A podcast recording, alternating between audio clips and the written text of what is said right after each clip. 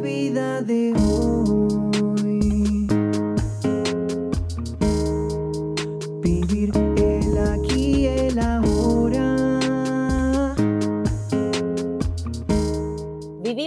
distintas maneras, con distintas creencias, algunos desde la espiritualidad, otros desde los hechos concretos, mirando al pasado o en busca de resultados a futuro. Esto es La Vida de Hoy, un podcast original de ADN Sur. Yo soy Sole Chorni y quiero conocer esas distintas maneras de vivir, en la búsqueda constante de herramientas que nos faciliten vivir el aquí y el ahora.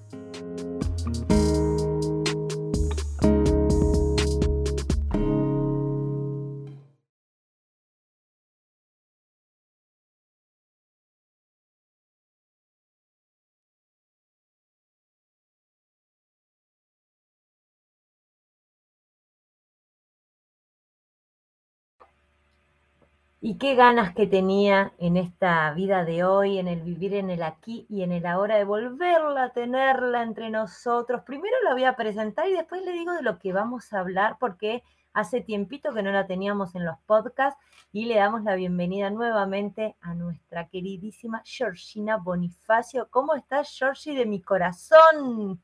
Hola, Sole, ¿cómo estás? Acá retornando al ruedo de estos Vol- podcasts, me parece. Volviendo, sí, sí, cómo te necesitábamos.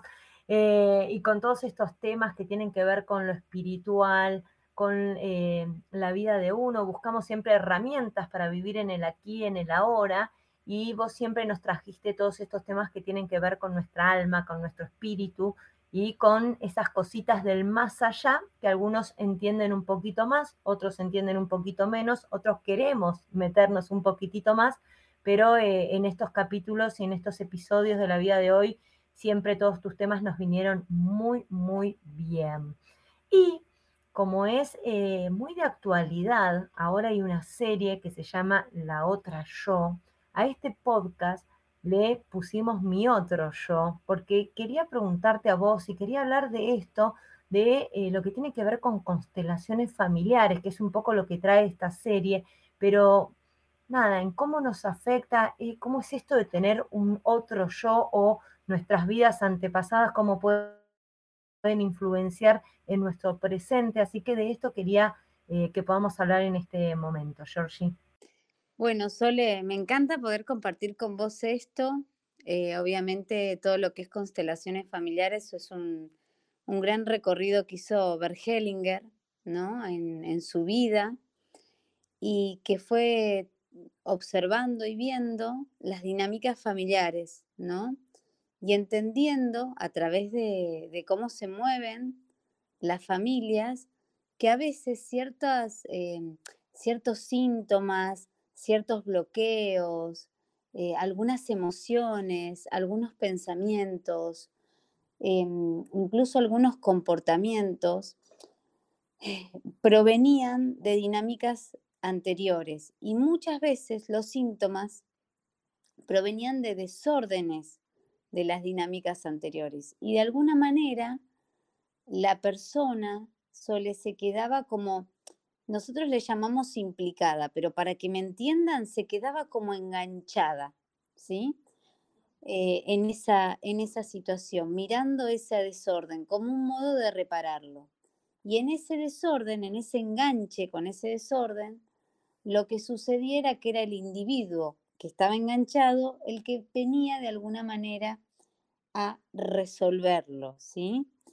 Como es un, como trabaja en lo fenomenológico, eh, las dinámicas fenomenológicas, a veces no hay, no hay algo que determine por qué uno sí y otro no, pero tiene que ver con el lugar que uno ocupa en la familia. Mira, te cuento, te cuento cosas, te pongo ejemplos que me parece que esto está buenísimo. Cuando una mamá no, no realiza el duelo de su mamá, es muy probable que esa mamá esté mirando a esa madre que no está. Entonces muchas veces no está disponible, no está mirando a sus hijos, no total y completamente. Entonces generalmente alguno de esos hijos tiene algún síntoma como por ejemplo enojo, vacío, eh, no puede concluir sus proyectos de universidad, porque es de alguna manera es esa exigencia que le está haciendo a la madre, que lo manteniéndolo atento a él, ¿sí? Para que esa madre pueda girar a la vida. ¿Se entiende? Ay, totalmente. O sea, y acá estás hablando de vida, ponele tres generaciones, es decir, en realidad lo que le puede estar pasando a mi hijo, o uno se pone en primera persona, lo que me puede llegar a estar pasando a mí con algunas situaciones, tienen que ver con algo no resuelto de mi mamá, que capaz puede ir de más allá todavía, más, más atrás. Por supuesto, más lejos. Mira, te cuento, sí, te voy a contar eh, algo algo maravilloso que, sucedió, sucedió hace poquito, justamente en, una constelación. Había un, había un, síntoma que tenía que ver con justamente con la, capacidad, digamos, de, emitir a través de, la palabra oral. No, esta persona no podía pararse frente a personas a hablar, ¿no? Y eso hacía que le agarrara mutismo y lo que logramos ver es que había venido ese mutismo, de ese mutismo de un juicio hacia aproximadamente cuatro generaciones hacia atrás, cuatro o cinco generaciones hacia atrás. Es muy fuerte. Y eso, Georgie, bueno, vos decís eh, que venía de un juicio de cuatro generaciones hacia atrás. Eso es constelaciones familiares. Acá viene la primera gran pregunta, ¿no? Em, quiénes lo pueden hacer y de qué manera. Yo me junté, me crucé con una persona que eh, sabe igual o, un poquito menos que yo, ¿no? De este tema, o un poquito más quizás, pero que no sabemos del tema. Y me contaba su experiencia sin saber o sin estar tan metida de que tuvo una experiencia de constelación familiar y que fue tremenda. Y me dice, en esa serie lo que muestran es, y ahí vienen las preguntas, porque uno nada, eh, como que uno va actuando, decir, pero yo no sirvo, ¿qué, voy a sentir? ¿Cómo es la experiencia de una constelación familiar y quién lo puede hacer? El que descree. ¿Cómo, cómo, obviamente lo va a hacer alguien que cree? En la serie te muestran que, que alguien que descree, que está yendo, y igual lo puede hacer. Pero me dicen que es así, que es algo que se siente. Mira, esto es algo maravilloso. Lo, lo que sucede en un, en un, en un, círculo de constelación familiar es que esas personas que se expone una situación ¿sí? con el constelador, la persona que está por constelar elige quienes consideran que representa, ¿no? vamos a suponer que yo tengo un síntoma, me duele la cabeza, ¿sí? la persona elige un representante para él y un representante para el dolor de cabeza. Que puede ser cualquiera, cualquiera de los que están ahí en lo que sería la sesión. Y cuando lo haces individual se puede hacer con hojas y es exactamente lo mismo. Se puede hacer con hojas en el suelo y uno toma igual información del campo. Es tremendo esto que te estoy contando. ¿Y uno lo puede hacer con gente que conozca o tiene que hacerlo con gente desconocida? Mira, es indistinto pero siempre está bueno que haya que no haya vínculo, que no haya una, una relación directa, ¿sí? Porque uno está implicado en el amor de otro orden. Entonces lo que sucede es que se empieza a abrir el campo. Eh, empiezan a, pasar cosas, el síntoma puede mirar el piso y a veces mirar el piso tiene que ver con alguien que no está, puede cerrar los ojos y a veces cerrar los ojos eso tiene que ver con un secreto. A veces el síntoma puede estar mirando un poquito más lejos y a veces puede ser un ancestro que, está lejos, que se lo excluyó o que, no se, o que no se le dio un lugar. Y entonces uno va armando fenológicamente ese encuadre que guarda la situación, que guarda el síntoma, de la que no sabemos ni, ni la persona ni yo, porque eso solito se va armando. Y uno van, y las personas van tomando esos distintos lugares. Esos distintos lugares traen información, porque esto nada de esto es teatro, te lo puedo asegurar. Van trayendo, el lugar que ocupa el otro va trayendo información. Me siento así, me siento así, el cuerpo me tira para este lado, el cuerpo me tira para allá. Siento una emoción, siento que me está faltando alguien. Claro, pero todo esto sin conocer a la persona. Entonces, de a poquito, la persona que, vino a consultar va tomando idea de lo que está sucediendo. Y entonces empiezan a estar, que esto es lo maravilloso de una constelación, aparecen todas las partes para poder volver al orden, ¿sí? Y que ese orden establezca que fluya otra vez el amor sin el síntoma, sin la implicancia, sin la lealtad, ¿sí? A veces se resuelve, a veces se acomoda un poco, a veces eh, hay que ver qué tan, tan disponible está el árbol, porque esto no depende solamente de la persona, depende de la disponibilidad de su árbol genealógico. Es increíble. Yo te cuento algo, Sole. Ah, Yo constelé hace poquito, voy a contarlo esto en primera persona. Yo constelé hace poquito porque me pasaba que empezaba con mucho impulso algo, y estoy segura que a, a todos los que escuchen esto les va a resonar, y me empezaba como a quedar sin batería. Yo decía, pero ¿qué me está pasando? ¿Por qué si yo no soy así? ¿Por qué si esto no me pasa? Esto me está pasando hace un año y medio. Bueno, dije, voy a constelarlo, porque sin duda sentí que algo había. ¿Sabes, Sole, qué me pasó? Dije, bueno, saldrá algún tema con mi bebé, con Emma, que por ahí te absorbe el tiempo. ¿Viste esas cosas que uno cree que a veces el camino va por ahí? Pero cuando abrimos el espacio de constelación, empiezo a ver o me empieza a mostrar que yo no tenía un duelo resuelto con mi abuela y que yo ujú, estaba siguiendo a mi abuela. Y sabes qué, yo, para mí fue un flash, porque dije, es verdad, la última vez que yo me sentí tan plena con todo lo que hacía, que no sentía como esa sensación de que algo me faltaba, fue cuando mi abuela estaba todavía en vida. Cuando yo ujú, vi eso, para mí fue re fuerte porque no me acordaba de, me acordaba de mi abuela que había estado internada, pero no me podía acordar de la partida de mi abuela. Dije, esto es un flash. No podía acordarme en el momento, salí de ahí y dije, obviamente hicimos la corrección, yo te doy un lugar, en tu honor voy a, voy a seguir creciendo, voy a estar feliz porque sé que vos estás feliz conmigo, ahora te puedo dejar ir. Uno va corrigiendo, ¿no? Para es- ese duelo no resuelto. Y fue tan fuerte porque empecé a sentir que se empezaban a descongelar esos proyectos, que se mm. empezaban a descongelar esas ideas. Y dije, claro, si yo tengo, si yo estoy mirando a un lugar donde hay un otro que no está, pero no estoy mirando la vida, claramente. Estoy mirando ese espacio, ese duelo que no está resuelto. ¿no? ¿Y, y a dónde lo llevo? Y bueno, y lo llevo en este vacío, en esta falta de creatividad, en este no poder hacer, en este sentir que pierdo la fuerza.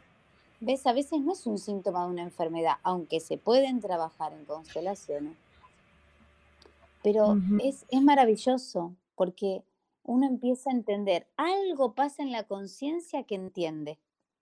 Y el disparador es esto, decir, bueno, un algo que me esté pasando y que me inquieta, un síntoma, una situación, algo que siento de que, que no está pasando como me gustaría que pase en mi vida. Eso es como que es el alerta, decir, bueno, una herramienta, una forma, una prueba podría llegar a Sí, ser probar con constelación. Claro, uno puede trabajar un dolor, uno puede trabajar algo que esté pasando en una preocupación mental, uno puede trabajar una emoción, uno puede trabajar una relación, una relación de pareja, eh, una relación con un hijo, las relaciones laborales, algo que no esté pasando. Uno puede constelar algo que le gustaría conseguir y que siente que ha puesto mucho esfuerzo y se, y se bloquea, por ejemplo, ¿no? Una casa la llegada de una casa, ¿no? Eh, uno puede constelar eh, la pérdida de alguien que no está, algo que siente que no puede resolver. No si, no si lo perdió hace poquito, no si, por ejemplo, yo no puedo resolver un duelo si yo todavía estoy en mi tiempo psicológico de duelo, ¿no? Entre los dos y tres años. Pero si por ahí hay un, hay un dolor que no puedo, no puedo resolver, como por ejemplo la pérdida de un hijo, ¿sí? Y llevo muchos años, ¿no? Sintiéndome que eso sigue ahí como actualizado, puedo constelarlo también. Por ejemplo, un sueño que no me afecta a mi vida personal, pero que, mm, que es recurrente, me llama la atención, decir, wow, y, y como que me, me hace ruido, pero yo siento que no me afecta en mi vida. ¿Eso se puede constelar? ¿Un sueño del dormir o un sueño de una idea que quiero alcanzar? Un sueño de que cuando duermo tengo un sueño recurrente y, me levanto como medio mal. Después se me pasa, puede. no me afecta la vida, pero me llama mucho la atención y que años y años soñando con lo mismo. Claro, ¿y te quita el sueño? A veces sí. Ah, y bueno, podés constelarlo, ¿sí? Podés constelar ese sueño que vivís inquietante que a veces te quita el sueño a ver, a ver qué es. A veces quizás sea, em, a veces estoy suponiendo, ¿eh? ojo, que esto es importante que sepan todos los que me están escuchando. Quizás ese, ese sueño está involucrado en algo pendiente que dejó un ancestro, por ejemplo, o puede ser que eh, al morir alguien haya muerto em, como trágicamente o haya tenido miedo a morir, entonces sin querer eh, yo tomo esa emoción, porque mira, Sole, en las dinámicas familiares yo recibo pensamientos de transferencia, emociones de transferencia y comportamientos de transferencia. ¿Qué es de transferencia? Como otros lo han hecho, como otros han mirado, como otros han sentido, como otros han podido hacerlo, ¿sí?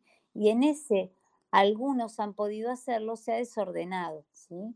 Cuando no se le da un lugar a un hijo que no nació, por ejemplo, a veces eso se traduce en el sistema familiar en proyectos que no salen, ¿sí? Entonces la familia está desordenada, porque tal vez no son tres, capaz que son cuatro o, cinco con ese hijo que no está. Cuando hubo alguna, alguna situación, algún secreto familiar que hizo que se excluyera algún miembro de la familia. Muchas veces vienen miembros posteriores que miran a ese miembro de la familia que no está, que se cayó, que se lo excluyó, que se lo dejó de lado, como un modo de integrarlo, ¿sí?